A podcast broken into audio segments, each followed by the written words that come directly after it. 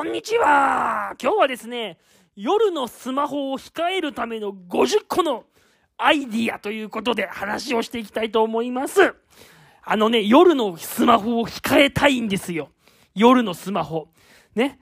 私はですね、今、精神科の病院でリワークのデイケアをやっているんですけれども、夜眠れないっていう人が結構いますね。夜眠れないっていう時に、スマホ見ちゃうっていう人も結構いるんですよ。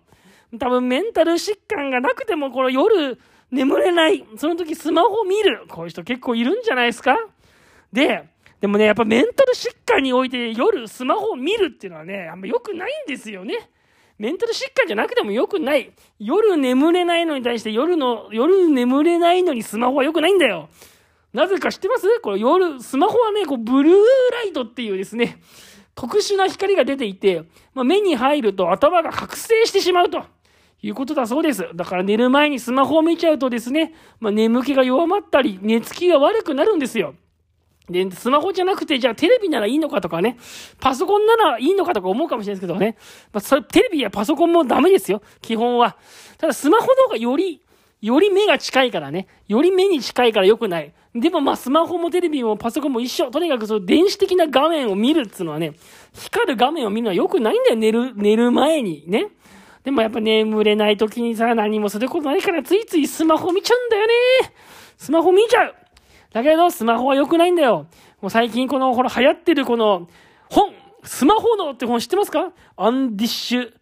アンディッシュ・ハンセン先生が出したね、このスマホのなんかもうね、もう書いてますよ、スマホがいかに、いかに危険かっていう。ね。あとは、あの、スマホはね、あの、ゲームがあったりとか、あと、SNS があったりとかすると。SNS なんかもう本当に開く前に、開く前にもしかしたら自分の投稿にいいねがついてるんじゃないかとか、ツイッターなんかももしかしたら面白いニュースがあるんじゃないかとか思って見ようとするその瞬間にですね、脳の中にドーパミンっていうですね、興奮する物質がボビャッとボビャッと出てきてですね、それでまあ、ますます眠れなくなるとか、ますます脳がですね、こう、なんていうのかな、脳が侵されるっていうか、脳がちょっと良くない状態になるらしいんですよ。で、なんかあるんじゃないか、なんかあるんじゃないかと、スマホを触ればなんか楽しいことがあるんじゃないかと思って皆さんね、スマホ依存になっていくと。まあそんなことがですね、このアンディッシュ・ハンセン先生のですね、スマホ脳には書いてあるわけですけど、まあそんなわけで、そんなこんなでとにかくメンタル疾患にスマホは良くない。かといってまあ全く見ないわけにもいかないし、全く使わないわけにもいかない。だけど夜は良くないんです。夜は良くない。でね、まあ、まあ、うちのリワークのデイケに来てる人なんかでも本当に夜スマホ見ちゃって、でますます眠れなくなって、ますます日中ぼーっとしてるっていう人がいるから、まあ、夜のスマホは控えましょうねと言っていくわけだけど、じゃあスマホ見るかに、じゃあ何すればいいんだよと。夜は長いぞと。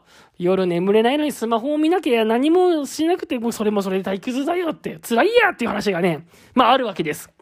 そこでね、僕はね、今日、夜のスマホを控えるための50個のアイディアっていうですね、そういうですね、あの、そういうパンフレットを作りました。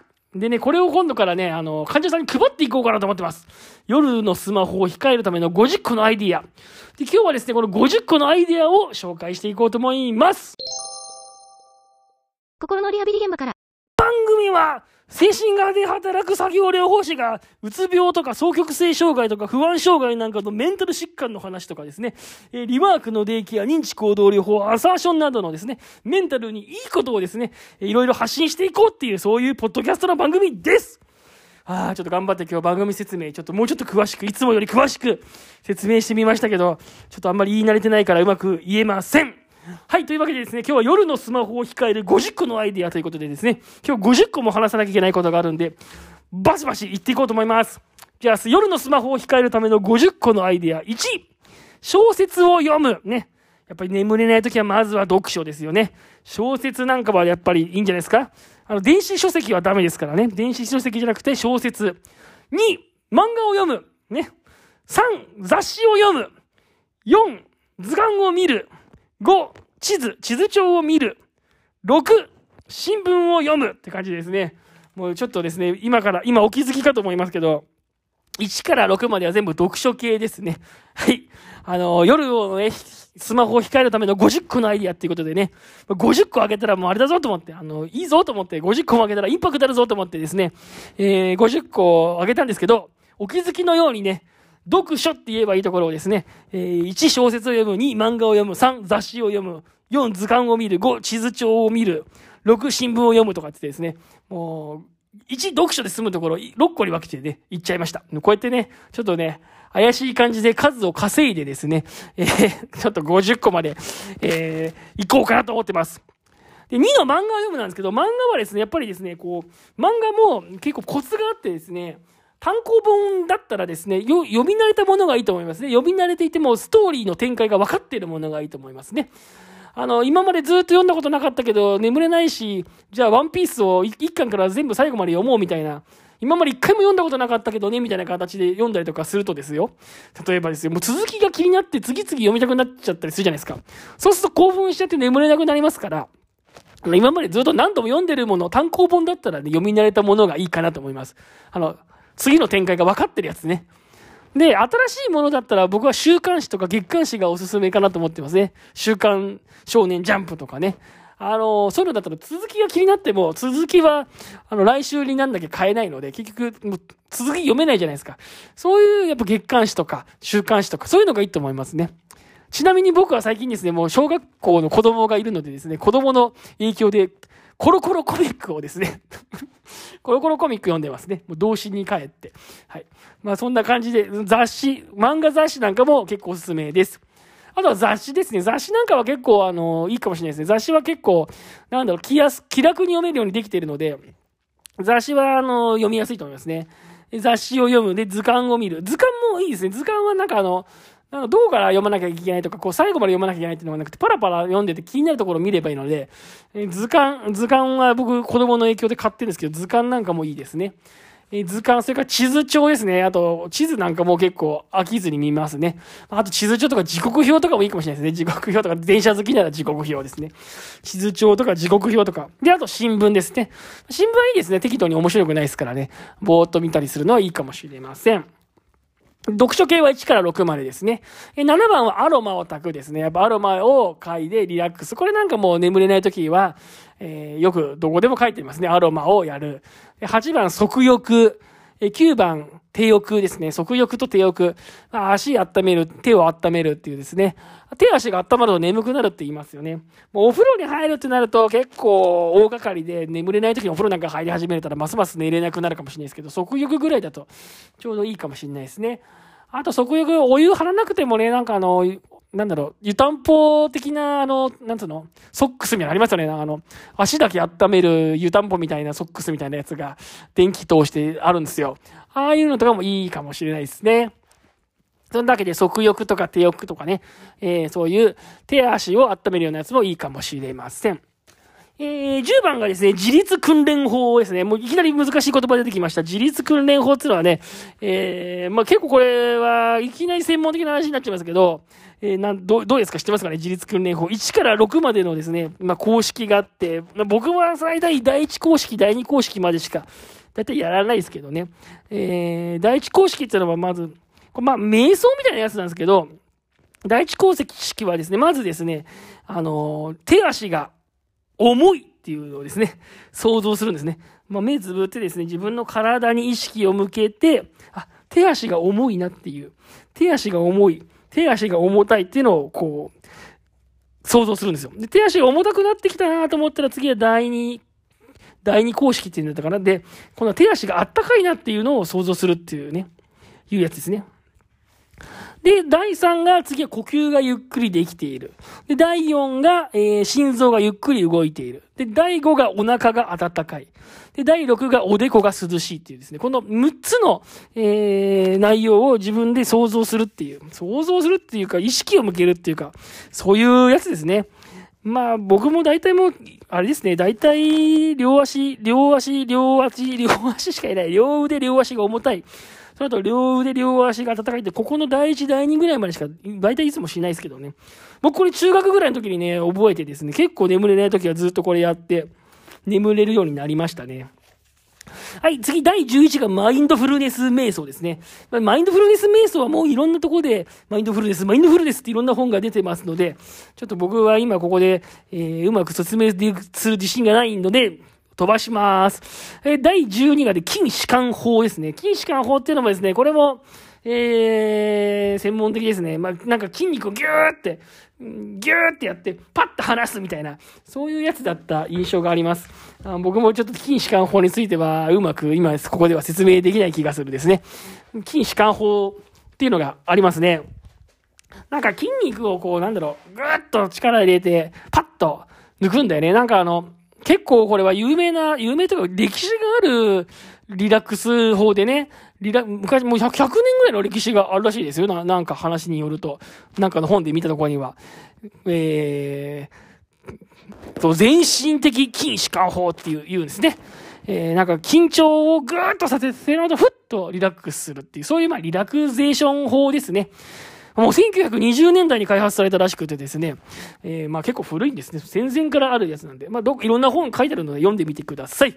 次、第13が腹式呼吸ですね。腹式呼吸ね。もうお腹に意識を向けてやるっていうことですね。まあ、この辺の10、11、12、13、自律訓練法、マインドフルネス瞑想、心、弛緩法、腹式呼吸。ね、このあたりは割とこう、自分で目つぶってやる系のリラックス系ですね。え、14はセルフマッサージ。まあ、セルフマッサージもね、いろいろ自分でいろんなとこ揉んでみるとかね、えー、いうのはいいんじゃないですか。で、15がですね、ハンドクリーム瞑想。これ最近ちょっと知ってね、あ、これ面白いと思ったんで、ぜひ紹介したい。これもマインドフルネスの本なんかによく書いてある、えー、やつなんですけど、ハンドクリームをですね、じっくり塗ることをですね、使いながら瞑想するっていうやつですね。えー、これはですね、荻野淳也さんっていう人が書いた頑張りすぎない休み方っていう本があるんですけど、えー、ね、ハーバードやスタンフォードで大人気。心の筋トレで暮らしを整えようって書いてますね。これもマインドフルネス系の本なんですけど、えー、手に感謝しながらハンドクリームを塗るっていうですね、そういう瞑想です。まあ、あの、手に注目してですね、手に注目しながらハンドクリームを塗るそうですよ。最初はなんかね、ハンドクリームのまず匂いをよくですね、えー、感じてですね、その後クリームに触れる感覚をね、感じながらね、指一本一本、よく関節とかですね、そういった言葉に注意を向けながら、えー、手を、手にですね、こう丁寧に、丁寧にこう、なんつうの？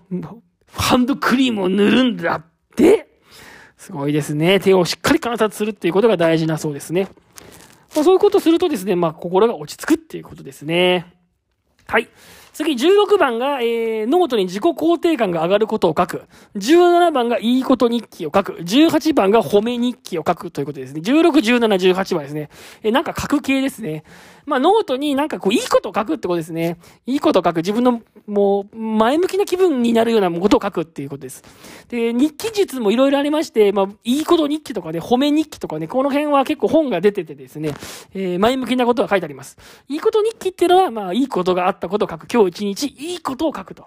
褒め日記っていうのは、まあ、今日一日自分のことを褒めると。今日もポッドキャストの配信ができた。偉いみたいな。ね、こんな感じで自分で言って自分でこう、ふふふって笑っちゃうでしょこんな感じで自分を肯定するようなことをですね、毎日毎日書き溜めていくと。もう自己肯定感上げていこうよっていう、そういうやつですね。えー、19番がラジオを聞く。え、20番が Voicy を聞く。え、21番がポッドキャストを聞くですね。これは聞く系の趣味ですね。もうこれもラジオ、 Voicy、ポッドキャストって3つですね。あえて3つ上げてみましたね。別々にね。似てるけど違いますからね。ラジオはですね、うん、深夜に聞くものとしては僕は NHK か FM がいいと思いますね。NHK の、まあ、ラジオ深夜便っていうやつは大体眠いですね、内容的にね。あの、穏やかなトーンで喋ってますから、穏やかなトーンで。あとは FM がいいかもしれないですね。意外とでもね、なんだろう、音楽っては眠れないんですよね。意外と音楽より、あの、人の人間が喋ってるどうでもいい話っていうのが一番眠れるので、文化放送とかの声優が喋ってるラジオが 割といい、声優が喋ってるラジオがどうでもいい話っていうのはちょっと失礼かもしれませんけど、そういう話が案外良かったりしますね。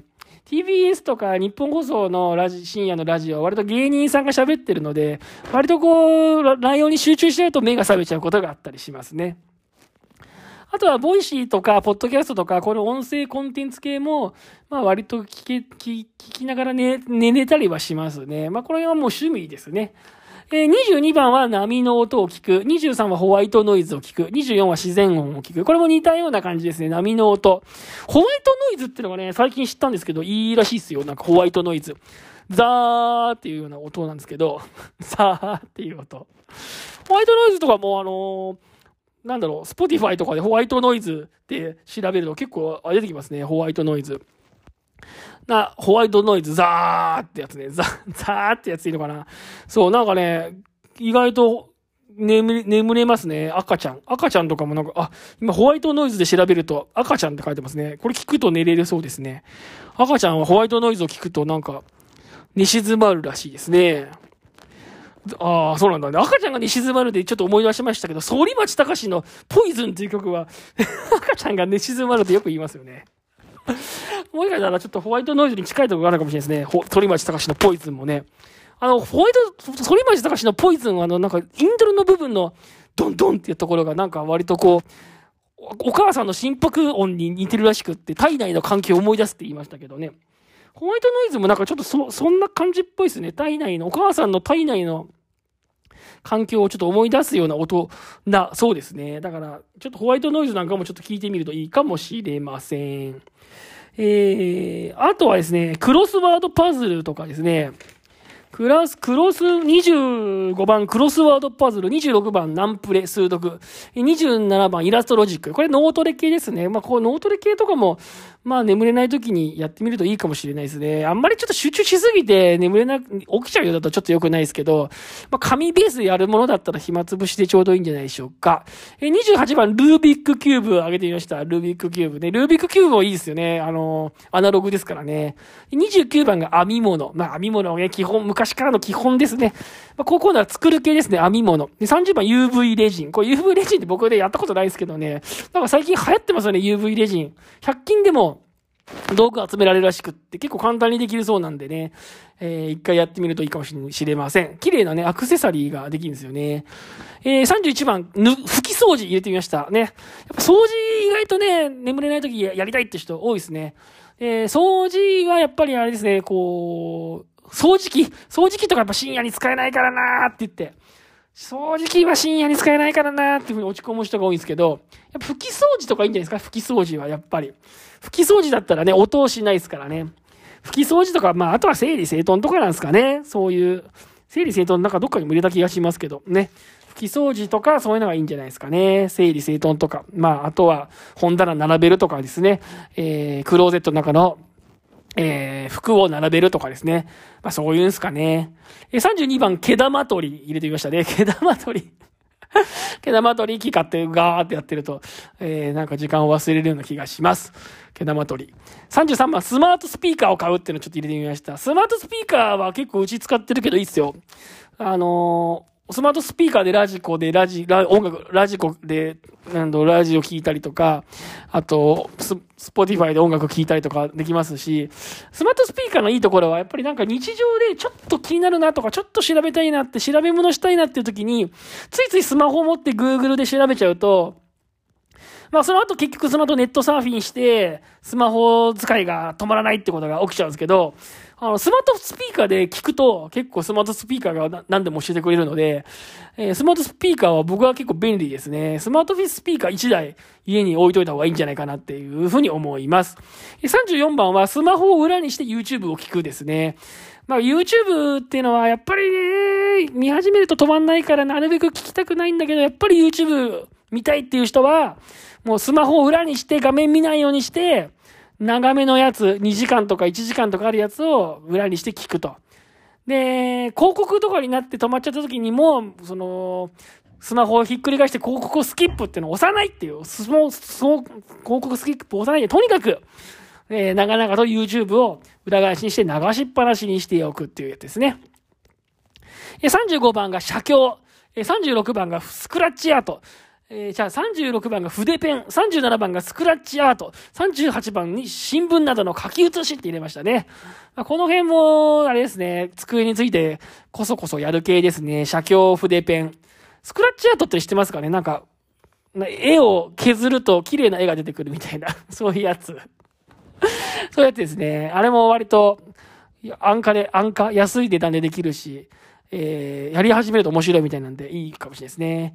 38番、新聞などの書き写しっていうのはですね、なんかあの、これも流行ってるらしいですね。朝日新聞だったりとかすると、天聖人語ってやつを、なぜか書き写してる、えー、人がいますね。僕やったことないですけど、面白いのかなって、なんかでもいますから、そういう書き写し、新聞の書き写し。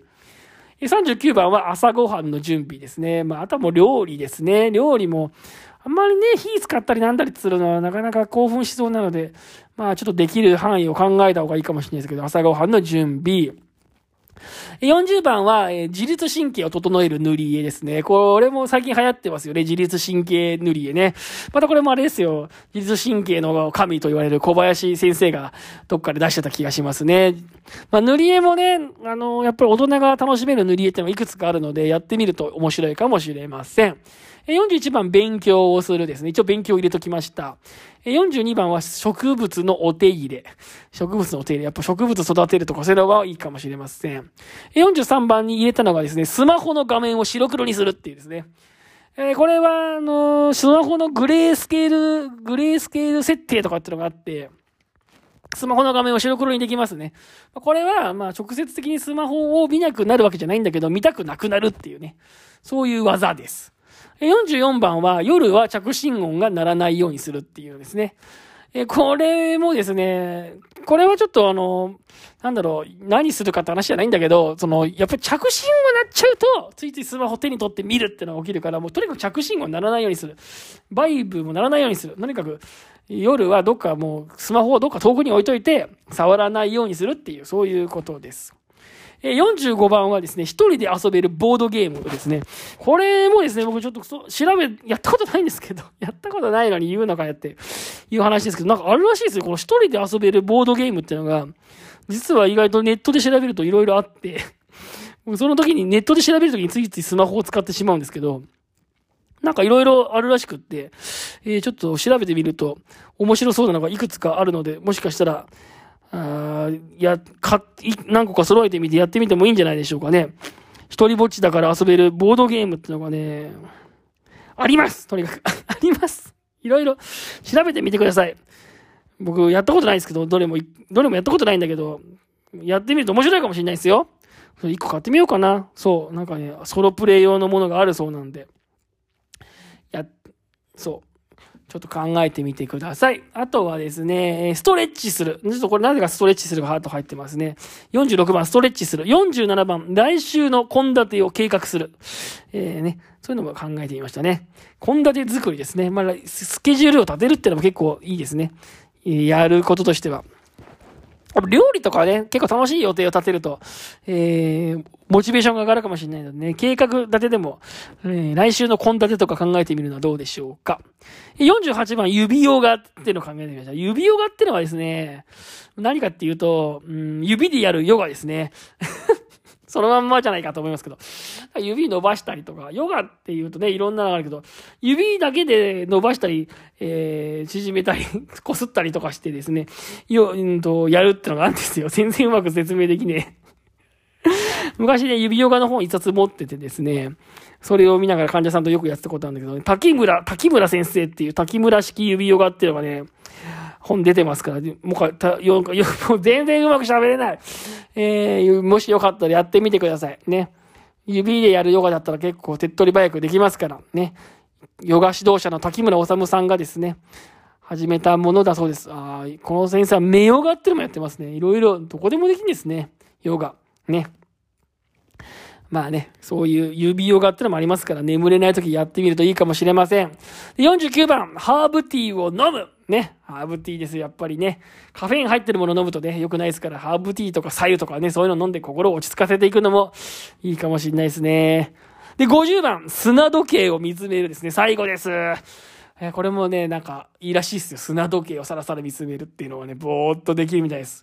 マインドフルネスの感覚に近いかもしれないですね。砂がザラザラザラザラ、えー、落ちてるシーンを見てると、だんだん飽きないっていうことなんでしょう。あのー、ボトルシップとかもいいかもしれないですね。そういう意味でね、こう、ぼーっと見てられるものっていうのをね、見つけて見ていくっていうことかもしれません。というわけでね、おー、50個全部言えました。ね、夜のスマホを控えるための50個のアイディア。もう20分も喋っちゃいましたね。あー、大変だった。